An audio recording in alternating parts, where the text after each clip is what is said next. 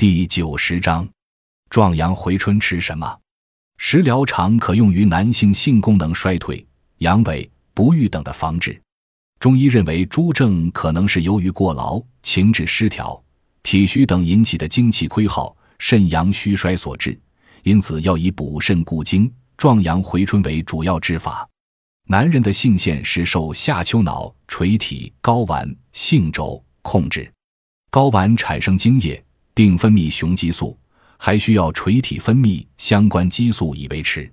随着年龄变化，步入中年以后。下丘脑垂体睾丸的通路网络减弱，或者睾丸退化，产生精液和分泌雄激素的能力逐渐减弱，分泌量也开始下降。如果再不善于保养，性功能就逐步减弱，最终丧失。当其人出现肾阳不足时，常可见肢冷畏寒、筋骨微软、腰脊酸痛、小便清长或不利、阳痿不举等症；而肾阴虚时，则有盗汗、耳鸣、口干舌燥、梦遗、滑精、小便黄短、大便干燥等表现。